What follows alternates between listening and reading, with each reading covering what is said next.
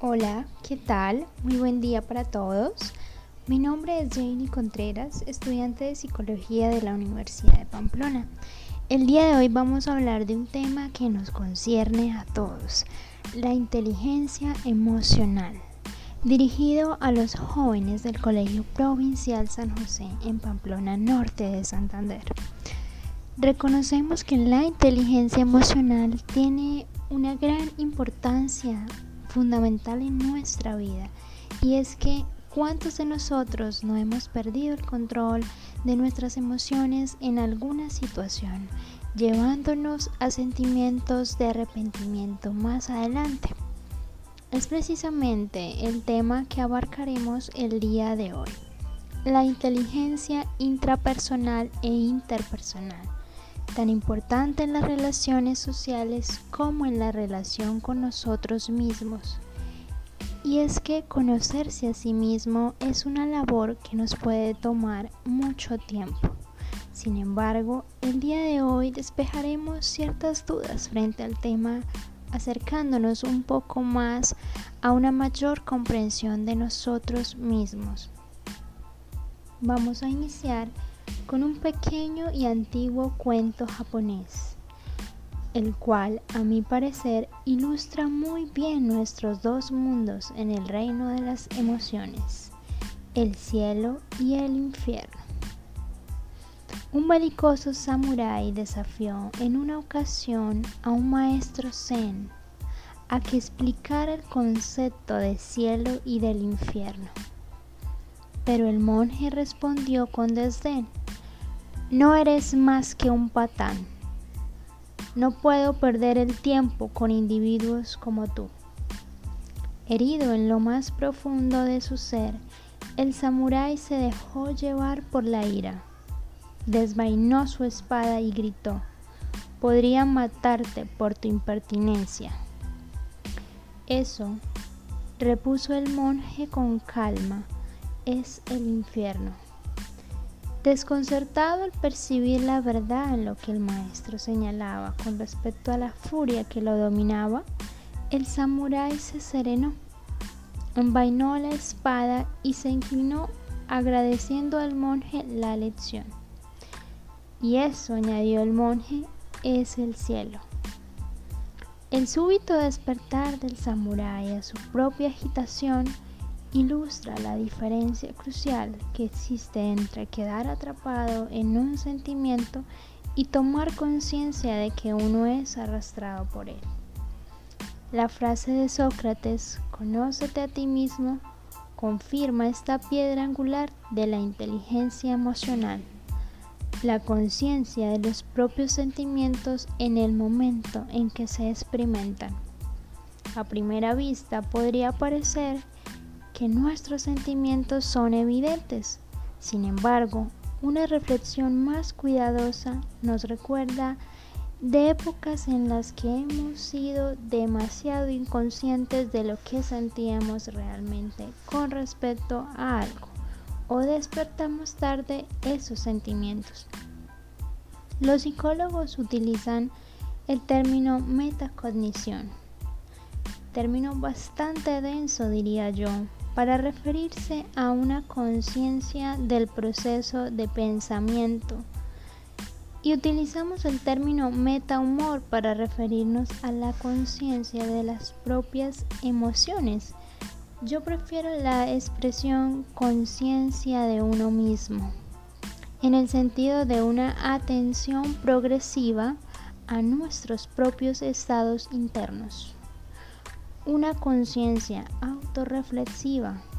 La mente observa, investiga la experiencia misma, incluidas las emociones, por supuesto.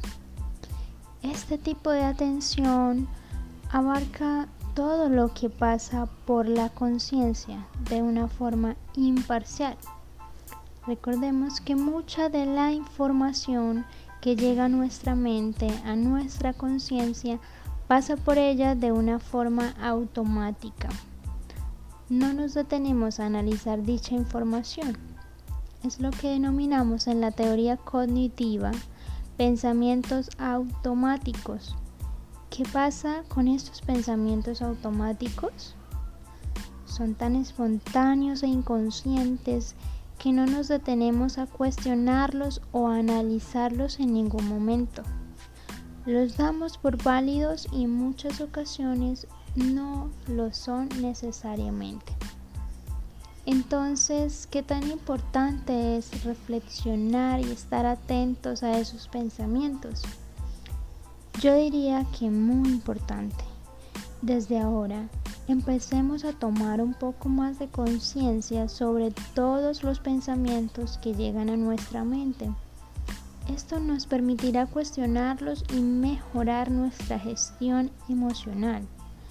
Cuando hablamos de conciencia de una forma imparcial, nos referimos a un testigo en nuestra mente que tiene interés. Es decir, nosotros somos testigos de nuestros pensamientos, nos interesan. Por eso le llamamos atención libremente flotante, porque aunque nos interesen, en muchas ocasiones están ahí, pero no reaccionamos. Esta conciencia de uno mismo nos exige procesos cognitivos más complejos, como lo son las zonas del cerebro encargadas del lenguaje, que permiten identificar y nombrar las emociones que surgen. Es decir, en nuestro cerebro hay una parte encargada del lenguaje, la que permite identificar y ponerle nombre a las emociones que nos van surgiendo. Se trata de una forma neutra que conserva la autorreflexión, incluso en medio de emociones turbulentas. En el mejor de los casos, la observación permite una conciencia neutral de sentimientos apasionados o turbulentos. Como mínimo se manifiesta simplemente como un leve retroceso de la experiencia. Esto es la autoobservación, recordar una experiencia, una corriente de conciencia para leerla. En resumen, la conciencia de uno mismo significa ser consciente de nuestro humor y también de nuestras ideas de ese humor.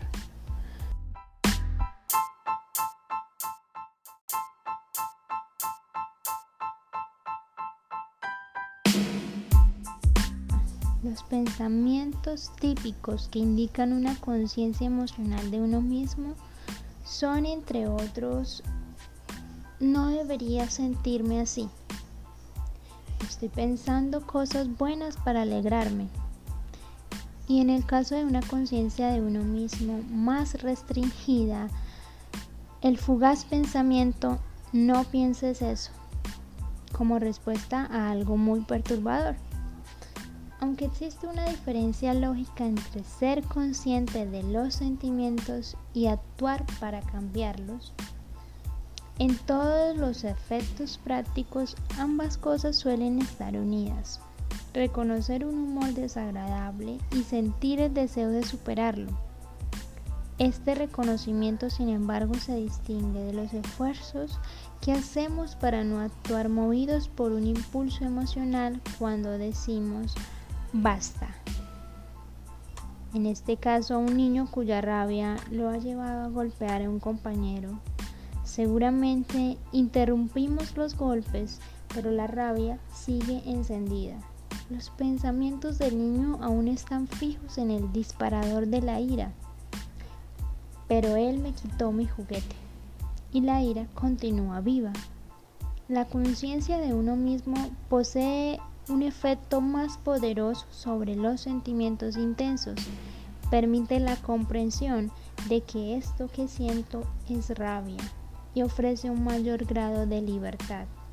No solo la posibilidad de no actuar sobre estos sentimientos, sino la posibilidad añadida de tratar de librarnos de ellos.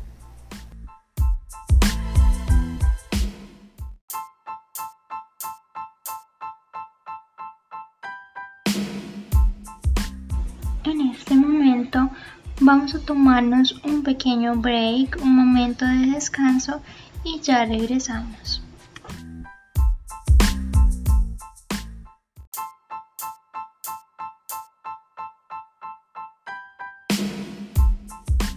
Ahora hablaremos sobre la inteligencia interpersonal. Es la capacidad de entender qué pasa en la otra persona y relacionarte con lo que pasa en ella. Es decir, reconocer las emociones de los demás y ser empático respecto a eso. Debemos tener un buen oído emocional para comprender lo que le sucede al otro. El no tenerlo podría acarrearnos un costo social muy grande, con dificultades en las relaciones interpersonales y afectivas.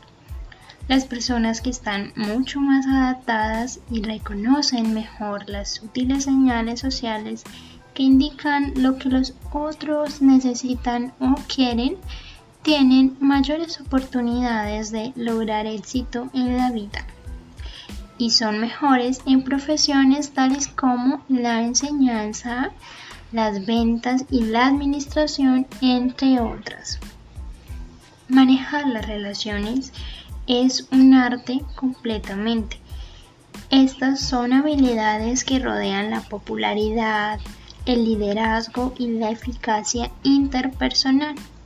Las personas que se destacan en estas habilidades se desempeñan bien en cualquier cosa que dependa de la interacción con los demás. Son estrellas sociales. Una persona que no sepa entender a los demás, que no sepa resolver conflictos, es difícil que progrese en la vida. Igualmente, una persona que no sepa gobernar sus estados de ánimo, que un día se levanta sin ganas de hacer nada y no puede alterar ese estado de ánimo, o que un día tenga ira y no sepa canalizarla de manera positiva y adecuada, o tenga miedo y no pueda superar su miedo, le va a ser difícil progresar en la vida. Por ello, mi llamado es a tomar conciencia primero que todo de los estados emocionales que tenemos en nuestro día a día y buscar la forma de no ser arrastrados por ellos, de no dejarnos influenciar por ellos, sino aprender a modificarlos de forma positiva. Un abrazo gigante y nos vemos en la próxima.